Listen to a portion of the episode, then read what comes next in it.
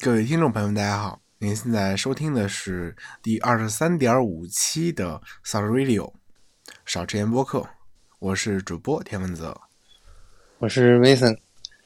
我们这一期是一期特别节目，对，这是一期 SP。先给大家解释一下为什么吧。呃，我上了高中以后呢，比较忙，所以呢也很少抽出时间来录节目什么的。其实，在之前我们断断续续的有录过一一两期节目，但是你知道，录节目这个东西不是你录完就完事儿了的，它还要涉及到剪辑、涉及到发布等等等等等等。所以我们之前录了一两期节目，但是呃，因为没有发布等等原因，所以呃，其实大部分节目都是在没有剪辑的状态。这是剪了也没发。对，有一期是剪了也没发，有一期是压根儿也没剪。都过期了，反正然后都过气节目了。然后，毕竟我我们节目已经三年没有更新了，大家已经快忘掉，呃，应该是大家已经忘掉这里还有一个播客了，说不定他们不曾记得，所以赶紧出来刷一下存在感，是吧？尘封三年的记忆，你的青春又回来了。嗯，三年时间还是能让人变了不少的，人生中也没有多少个三年。是的。所以我们，因为我们也不确定下一期什么时候能更新。呃，今年我是在呃，我我还在高考备考，这应该是我的高四了，这是我的高四。我你是在家复读吗？对，目前是一个类似自习的状态吧。因为之前因为去年的成绩不是很理想，然后自主招生被教育部取消了。自主招生被教育部取消了以后，对我们这样的信息学竞赛生其实不是那么的友好，因为大部分信息学竞赛生其实是把宝都压到了这个竞赛上的。然后自主招生被取消了以后，对我们而言的话，还是打击比较大的。然后有什么理想的院校吗？嗯，目前没有，以前是有的，以前还是敢想一想的，现在自己高考了就不敢那么瞎想了。那这次考完考完是能到二本线吗？嗯，那肯定问，二本线不是闭着眼睛就能考上了吗？我们下一期会更新的时间也不定。Mason 现在在实习，生活也比较忙。嗯，我不在实习。嗯，不在实习了吗？已经。是的，我只是暑假在外面实习。现在的话，读大六了。对，你看。即使是我们两个主播之间，平时交流的机会也比较少，都不知道对方在干啥，是吧？是的，是的。然后呢，嗯，因为播客的制作是一个，就是一个三十分钟的节目，实际上从剪辑到发布，我们要花的时间会比一个半小时还要多，就是基本上是两到三倍的制作，就是录音时间，才可以让这期节目正式的发布出来。所以，呃，我们就。把它把这期当做一期 SP，它是有一个，呃，就是按照顺序的话，它是我们的第二十三期节目，但是我们还是想把它当做一个 SP 来做，毕竟，毕竟呢不是一个可以，呃，很稳定更新的节目嘛。按照电视剧的套路，就当一期 SP 来了。我们诈尸一更，啊，也不确定更新。嗯，诈尸一更，不定期更新，然后又钻到那个棺材板里，又把盖盖上了。所以呢，嗯，我们有时间的话，就是只要有空闲时间，就会出来跟大家聊一聊什么的。嗯，呃，这次呢是借着苹果今年九月十五号发布会的这个契机，跟大家出来闲聊一下。其实现在播客节目已经不是很火了，在二零一五年左右，二零一二年到二零一五年左右是中国播客最火的几年吧，然后。呃，随着大家的生活节奏越来越快，现在，呃，短视频是最火的嘛。但是因为我我们做这个节目呢，其实压根儿就没想到赚钱，实际上每年都在赔钱。嗯，这是一个情怀吧。当我们续费服务器的时候，想起来我们还做过节目呢。对，每当我们续费服务器的时候，就会想起来，哦，原来我们还有一个播客的，是这样的。现在大家都忙着去看短视频啊什么的，其实是因为生活节奏太快了，时间很琐碎。然后呢，呃，毕竟播客大部分节目是不那么简短的，呃，可能你听我们两个主播聊天，可能就要半个小时、一个小时。呃，我在早年一二年到一五年左右，我听的很多播客，实际上平均节目时长都要在一个小时左右，就是每一期基本都要一个小时。但是说实话，我现在自己都拿不出一个小时的时间去在听播客节目了。所以现在播客一个小时，就是现在来看是算是挺长的了。对，在今天的一个小时的播客，实际上已经非常长了。我一般听，一般听那种社会类的比较多嘛。对，尤其是我们是一个没有什么深度的闲聊节目，相信很很多人已经拿不出一个小时的时间听我们两位主播在这里闲聊了。然后呢，这次苹苹果发布会，我不知道大家有没有看。啊，苹果发布会是吧？你看我已经一段时间没有录音，连话都说不清了。今天发布会是比较特殊的，是苹果没有发布新的 iPhone 手机，然后呢，搞出来了一点呃 Apple Watch 和 iPad 的一些小更新。嗯，我个人看着其实是感觉比较无聊的。Mason 有什么就是想买的产品吗？嗯，说实话，没有什么想买的。但如果说经济条件允许的，我可能整一个 SE，就是 Apple Watch SE，这个价格非常的诱人啊。我是之前的 Apple Watch 用户，你猜我现在在用什么？嗯，我个安卓安卓手表吗？没有，我我之前是 Apple Watch 的用户，用了大概两年吧。现在我在用小米手环五 NFC。嗯，其实我感觉对于普通用户而言，如果你不是有一个需要一个带着像手表的手表的需求之外，其实我感觉小米手环五 NFC 可能是一个比较合适的需求。呃，因为对我而言，我可能没有 ECG 的那种强烈的需求，而且呢，我个人运动也比较少，我需要的呢是一个贴身的设备，可以帮我监管我的心率。呃，可以帮我监测我的睡眠，这这对我来说就足够了。而今年今年发布的小米手环五 NFC，我觉得它已经做得非常不错了。呃，它的屏幕比上一代变大了，呃，而且呢，它是一个彩色的 OLED，而且呢，它支持睡眠检测。小米的睡眠检测比 Apple Watch 要早了很多年，而且就我现在来看的话，我的小米手环给我的睡眠检测数据还是比较精准的。而且新一代的小米手环已经可以检测午休了，而且呢，呃，它支持了银联闪付，尽管我尽管我不需要这个功能，而且它的续航非常令人满意。呃，小米手环五 NFC 平均只要每半个月充一次电就完全足够了，那挺长的哟。对，所以对我而言，我是把心率检测开到一分钟一一分钟一次，就是比较快的一个频率，是最快的频率。一分钟一次，而且在我睡觉的时候，它也会进行呃实时的的心率检测，全天候的心率检测，并且我开了很多其他的辅助功能，就是基本上那个传感器是让它拉满工作的。这样的情况之下，也就一个多礼拜充一次电，这个充电频率对我来说是完全可以接受的。呃，我之前在用 Apple Watch 的时候，尽管尽管它续航变长了，怎么怎么样，你还是要一天或者两天充一次电的，我觉得很不爽。你那时候用的是第几代？那时候是第一代吧。第一代，第一代。然后，嗯，比较比较老了嘛。嗯。然后呢，现在的小的小米手环给我的体验是，呃，要好于，其实不能算好于 Apple Watch 吧。手环和手表是两个完全的不一样功能的产品，屏幕都不一样大。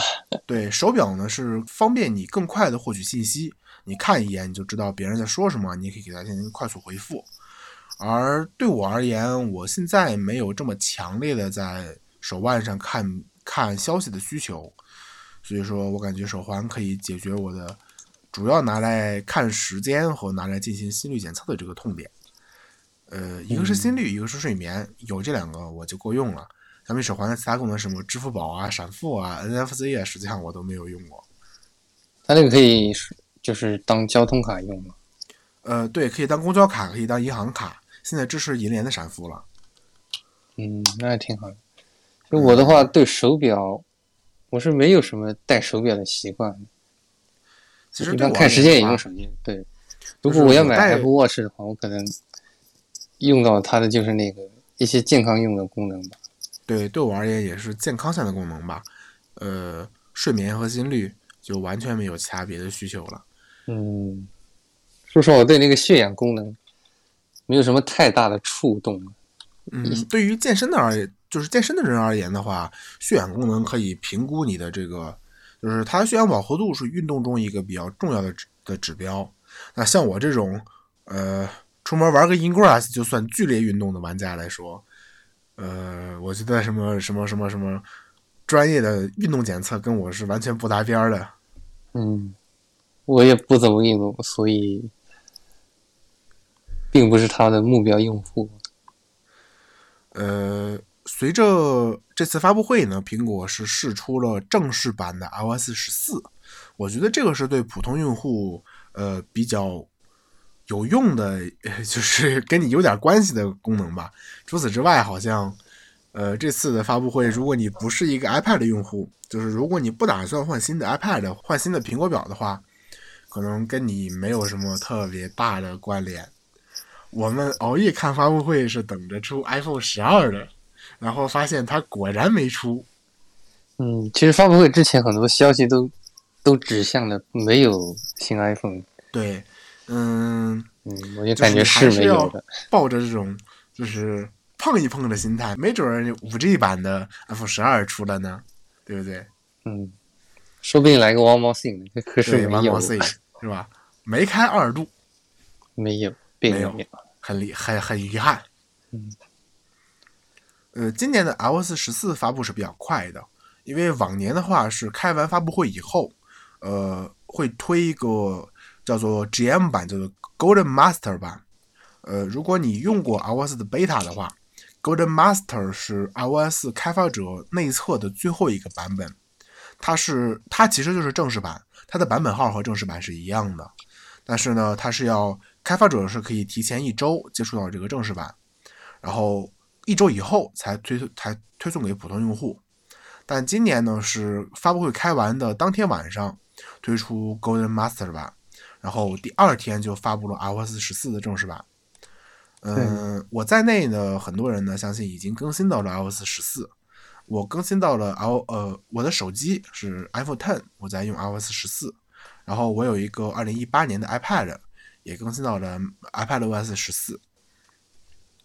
对于 iOS 十四而言呢，其实我感觉比较重要的更新是隐私方面的一些更新。然后呢，是苹果加了一个应用抽屉。那说实话，我我对那个也那个应用抽屉功能没有什么很好的一些一些想法什么的。毕竟老 iOS 用户了，你突然搞出这个一个应用抽屉，好像也不是很习惯的样子。我甚至觉得没有必要。你 app 多的话，你可以直接搜嘛。这个，对你再给我整一屏出来，这个就……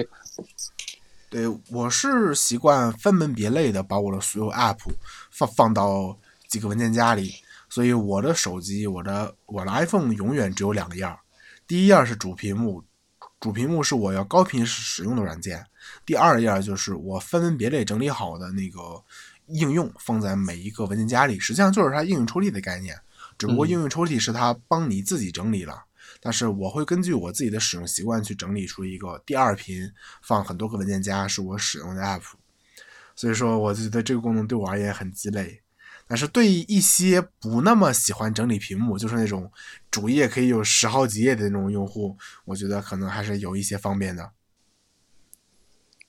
你现在手机上有多少个 app？我现在手机上没有统计过，应该是一百多个吧。实际上，很多 app 像工具类的，就是你留着它，你没准什么时候会用。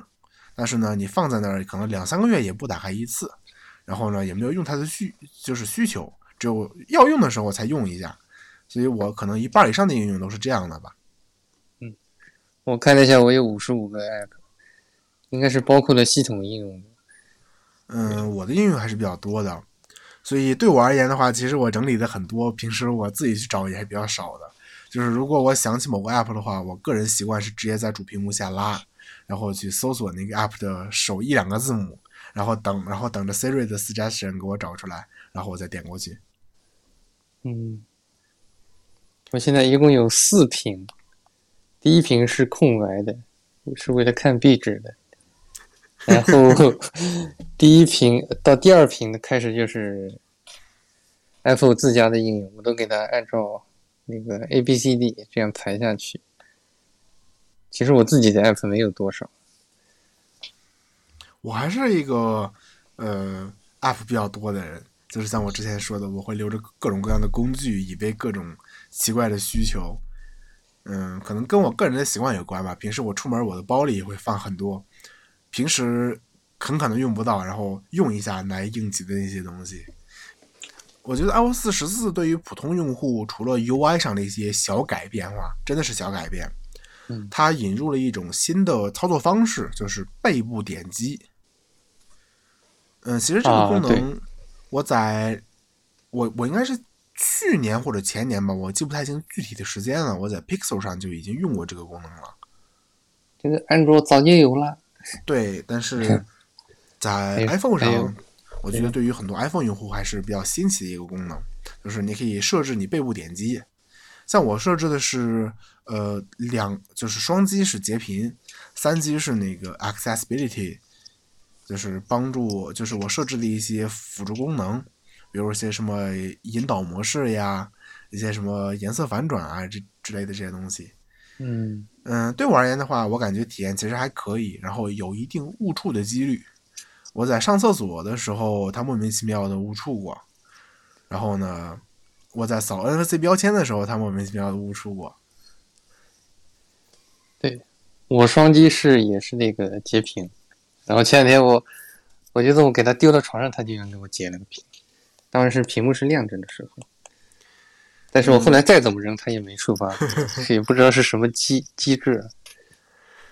再一个呢，就是 iOS 十四多了一个声音检测的功能，就是当你不方便听听别人，就是比如你在戴耳机，或者说你在呃用降噪功能的时候，它你可能会听不清外界的声音。你可以设置，比如说当婴儿哭了的时候，然后呃你的手机给你提醒一下。或者有人敲门的时候，你的手机给你提醒一下。我觉得这个功能对于普通人来说，可能使用频率不是很高，但是呢，呃，如果你用的时候，它应该还是一个挺好用的功能的。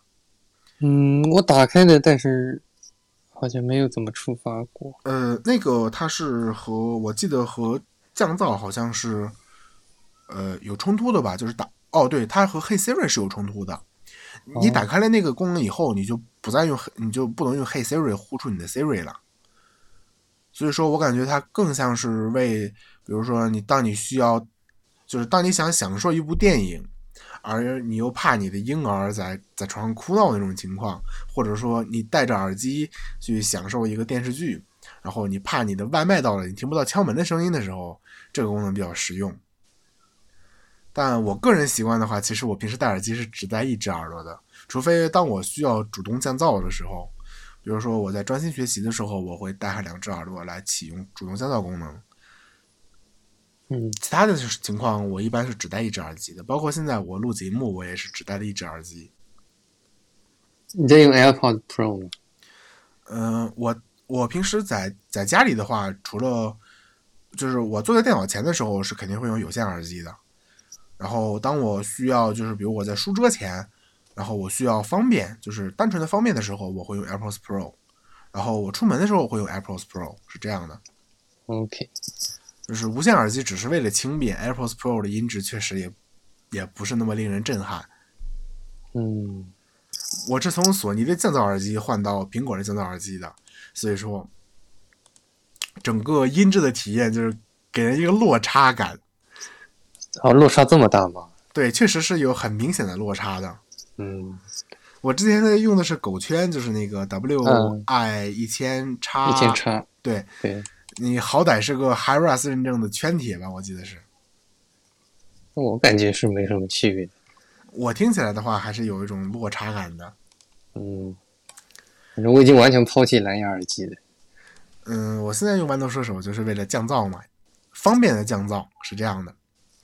是，然后呢，我觉得 iOS 十四这次比较重要的更新，就是我觉得真正的有用的更新是它对隐私方面的一些升级。就是像这两天大家很多人都知道的，iOS 十四更新了，就是很打开很多软件的时候，它会问你允不允许你的手机去查找你网络里的，就是你本地网络中的设备。本地网络的，对，嗯，这个实际上是比较有用的一个功能。然后呢，它还更新了就是照片权限的管理。我觉得这个是，呃，在 Android 上已经有了很多时候的功能，iOS 上终于有了。就是你可以限定这个软件，它只能访，它能访问你的整个图库，还是某几张图片。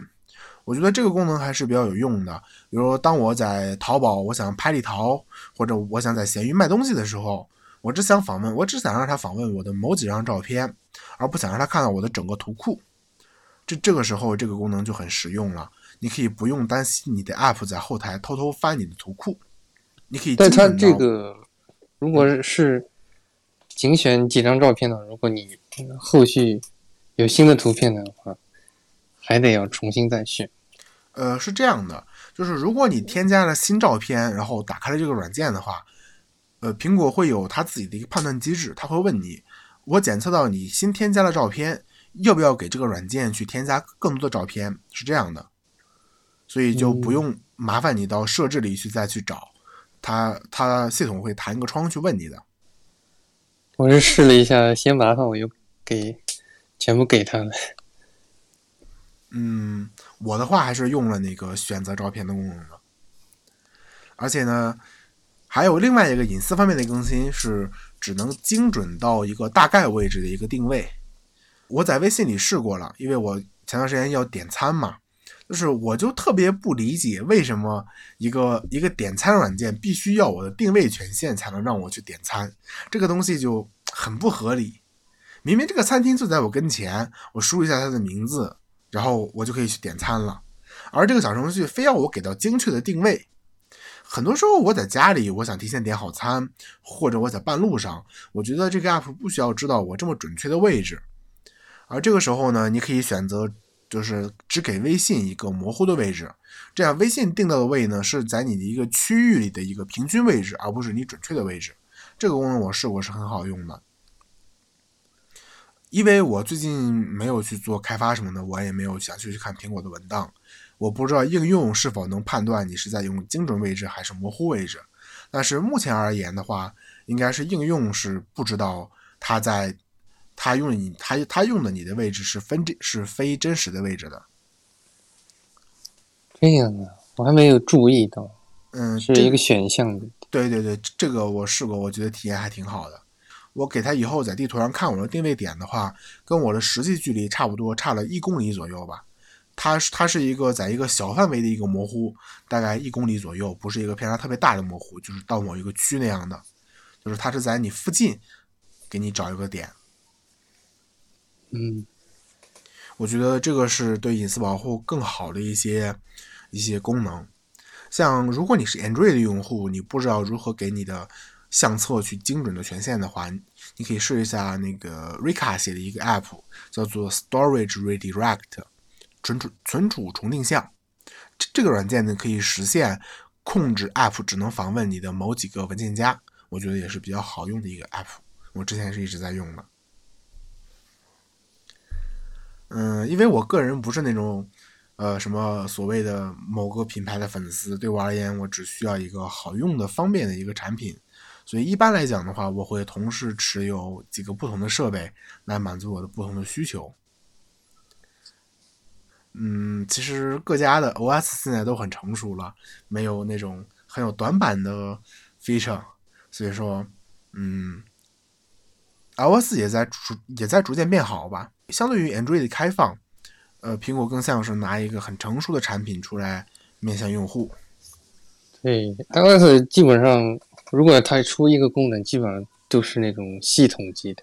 对，它给你全部，它可以让你很方便的去完成一些在 Android 上你不那么方便的，就是你需要通过第三方软件来实现的一些功能，苹果可以直接给它集成到那个系统层，然后呢，满足你的一些。呃，需求对于普通用户而言，我觉得是比较友好的。嗯，当然，权限管理这个概念实际上，呃，在系统中存在很多年了，只不过是手机系统之中使用的比较少。然后呢，今年好像没有发布新的 Apple Pencil 什么的，就发了一个 iPad Air。我印象中是只有一个摄像头的，是吗？都是单摄像头的，还有那个第八代的入门级 iPad。如果你是一个普通用户的话，我觉得你买来拿来记笔记什么的，其实还是有点奢侈的。根据我实际体验的话，iPad 记笔记的体验不是很好，因为屏幕是会发热的。然后当你的手放在上面的时候，你就你就你就感觉你的手垫了一块暖手宝一样，而且屏幕在书写的体验也不是那么的舒服。嗯，你是用的一一代的笔吗？呃，对，我是用的一代的笔。嗯，那可能得用二代的。然后 iPad Pro 实际上是有一个苹果的激光雷达功能的，这个功能现在应该有且只有 iPad Pro 有。嗯，但是苹果在发布会上搞的很多那种很牛逼的演示，在今天好像也没有很成熟的实现。其实我觉得，如果要做室内装修的话，这个功能是比较好用的一个功能，就是你。你买了一个房子，你买了一个毛坯房，然后呢，只要拿着你的 iPad Pro 转一圈，它会有一个精准到厘米级别的建模，你就可以选择你室内的装饰呀，这儿摆什么呀，那摆什么呀，怎么装修呀？我觉得这个功能在平面设计上可能是比较有用的一个功能。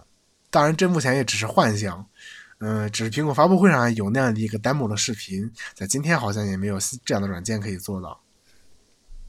我们还不够专业，用不到。最近的科技圈也是比较乱，就是我们也不想讨论很多跟政治有关的内容，我们是一个闲聊向的节目。那对你对 A 十四有什么看法？A 十四的话，相对而言，就是直接的主频上的提升没有大家想象的明显。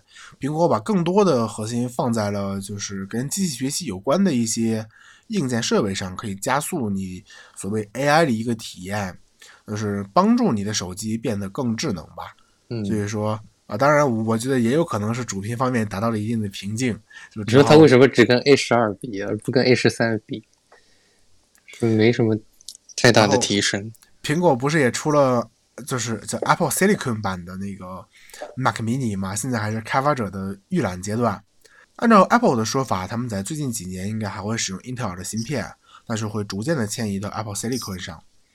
呃，想必那个 A 十二 Z 版的是 A 十二 Z 吗？对，是 A 十二 Z。A 十二 Z 的那个 Mac Mini 的各种评测什么，想想必大家感兴趣的话，应该已经搜过了。所以我们还要等待具体的各种开发者完成适配之后的一个体验。但是这样的而言的话，其实整个 Apple 生态会变得更加的封闭。嗯，很多像我们这样的 Hackintosh 用户也会变得不太方便。其实从 Apple 的 T 一、T 二芯片开始，苹果就在逐渐收紧自己对硬件的控制权。然后呢，如果你了解过 T 二芯片的话，你会发现目呃目前的 MacBook 如果离了 T 二芯片是连开机都开不了的。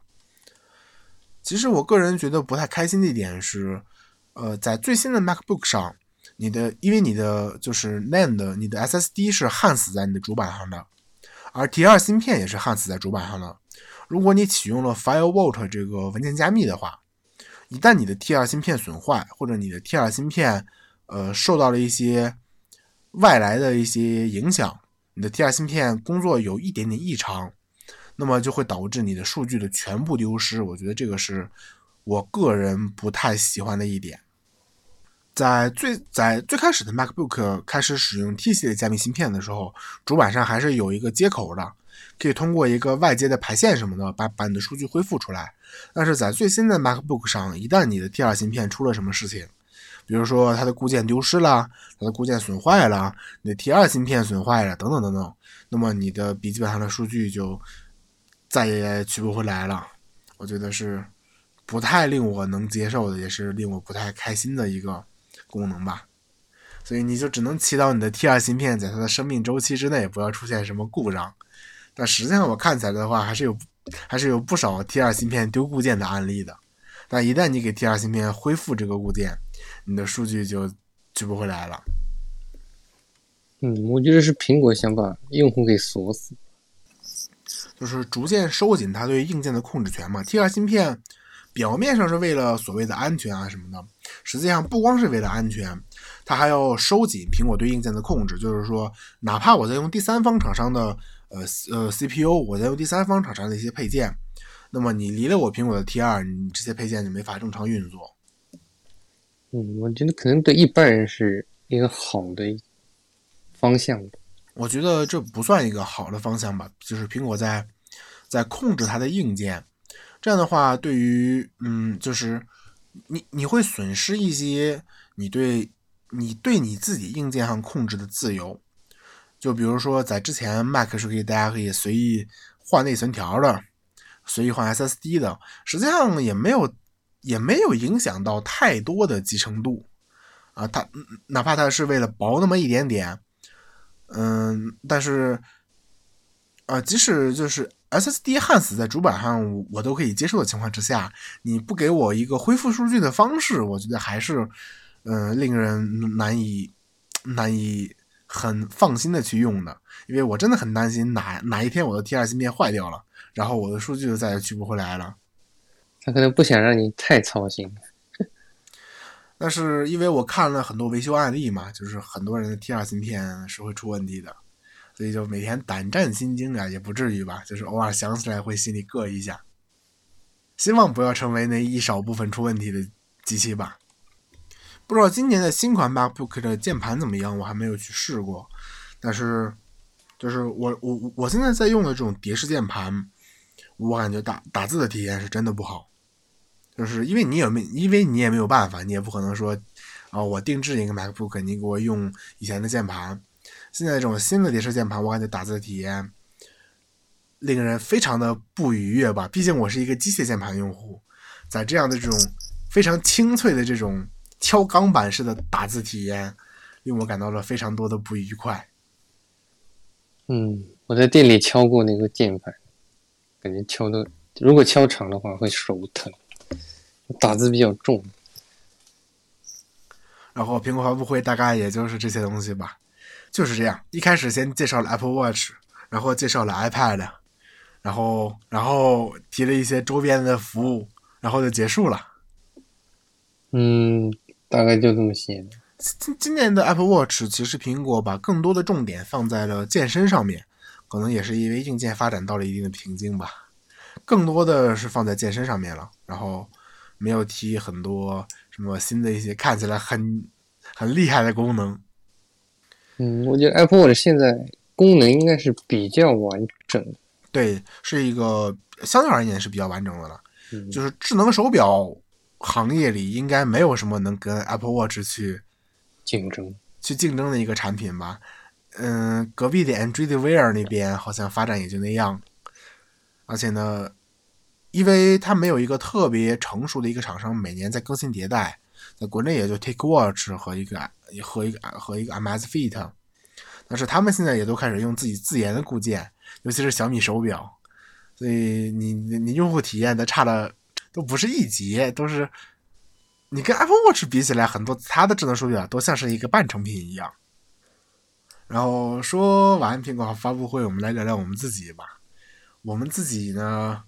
因为这段时间一直没有更新嘛，还是心里有那么一点点的愧疚感的。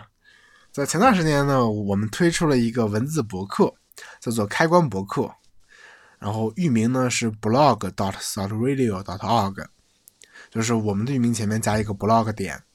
实际上呢，也就只更新了一篇文章吧。是有时候想起来有点什么好玩的东西可以分享给你们，或者有一些有用的东西可以分享给你们。相对而言的话，文字的编辑。呃，一些小短片的编辑还是要省一些时间的，毕竟它只要经过我斟酌，然后一些配图就可以发布了。而录音的话，要经过我们两个呃聊天，然后要剪辑，然后要审核什么的。毕竟，呃，相对于文字而言，声音是一个信息载体比较低的一个方式，所以说我们开了这样的一个开关博客，试图来替我们搞出一点点更新来，然后发现也没有。然后呢，因为我们两个人都是 Telegram 用户嘛，而且现在他呃 Telegram 的用户也越来越多，我们开了一个频道，Telegram 的 channel 就叫 Solid Radio，各位直接搜 Solid Radio 就可以关注我们的频道。如果有一些什么通知啊什么的，或一些节目更新的一些内容啊，我们会更新在我们频道里。当然，你也可以在我们的官网看到。您现在收听完成的是第二十三点五期的 s o u t Radio 少吃盐播客。你可以通过我们的官方网站、苹果的播客或者其他泛用型播客客户端来订阅我们的节目，也可以在我们的 Telegram Channel at s o u t Radio 看到我们后续的更新和我们的公告。我是主播田文泽，我是 Mason，我们下期再见，下一期 SP 再见，拜拜，拜拜。